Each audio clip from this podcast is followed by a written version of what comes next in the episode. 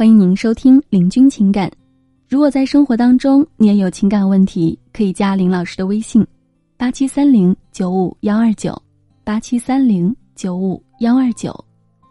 本期我们来分享的话题是：怎么和刚加上微信的男生聊天，让你们迅速熟悉？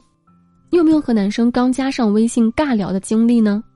或者你跟刚认识的男生，往往需要聊很久才有一点熟悉感？或者你很好奇如何和喜欢的男生快速拉近距离，产生熟悉感呢？不着急，听我娓娓道来。在和刚认识的男生聊天的时候，如果你给对方发了一个“你好”，那么你们的关系很容易就会被你定义为陌生人了。所以显然呢，这是不利于你们关系的建立和发展的。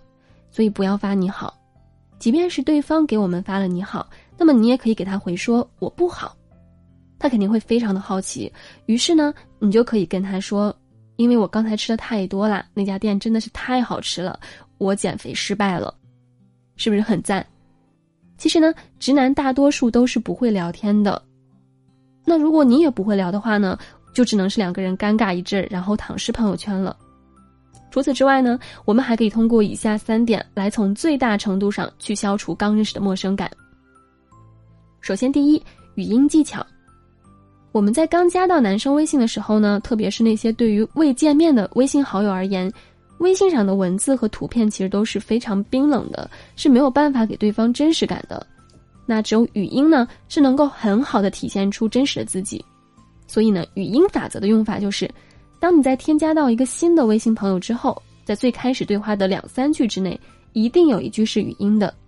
这样呢，会迅速拉近你们之间的一个心灵距离。那第二种呢，就是随性聊天法。很多不会聊天的人呢，都喜欢一股脑的把自己想说的话呢，全部的打出来，然后发给他的时候呢，就是两行以上的文字。可是其实聊天呢，是一个非常感性的事情。你那么一大段文字给他发过去呢，如果不是在沟通工作上的事情，他是很难有兴趣去看的。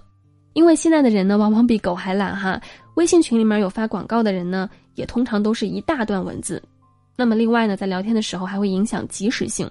因为打字需要一定的时间，你打一长段的时候呢，他的注意力和情绪早就分散了。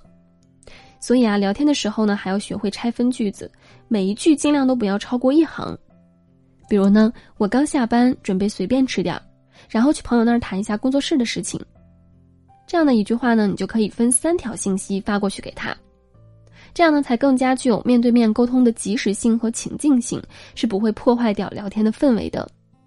当然了，如果是和朋友去聊某一个需要一定篇幅来沟通的事情呢，就不要采用一小句一行这样的发送方式了，不然的话呢，对方一打开你的对话框会显示有十八条信息未读，那真的是非常的可怕了。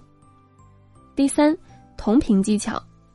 同频技巧呢，指的是在聊天过程当中，尽量保持和对方发送消息的时间间隔一致，连续发送的消息数量一致，这样你们就会在无形当中增强了文字表达后的交流。会大大的提升他和你聊天的意愿。那么所谓的时间一致呢，就是说，如果对方经常是在你给他发送一条消息，间隔了十多分钟才回你，那么即便你是在第一时间看到了他的消息呢，也不要立马的回复，而是可以在五到十分钟之内再予以回复。这样做的目的呢，不是在于惩罚他回你的速度，而是在你没有说一些不得体的话的情况下，如果对方回你慢，那肯定是有原因的。可能是他在忙手头的工作，也有可能是在开会，还可能呢是和其他人在一起。这个时候就一定要做到把聊天的频率放慢，这样做呢，自然就不会给对方有太多的压力，也不会暴露呢你的需求感。消息数量一致呢，会使你发现，如果聊天界面的绿色对话框和白色对话框占比明显失衡的话呢，你会觉得占比的那个人呢是不太想说话的，或者是觉得占比多的那个人呢太有需求感了。所以这个时候，社交互动的平衡就会丧失。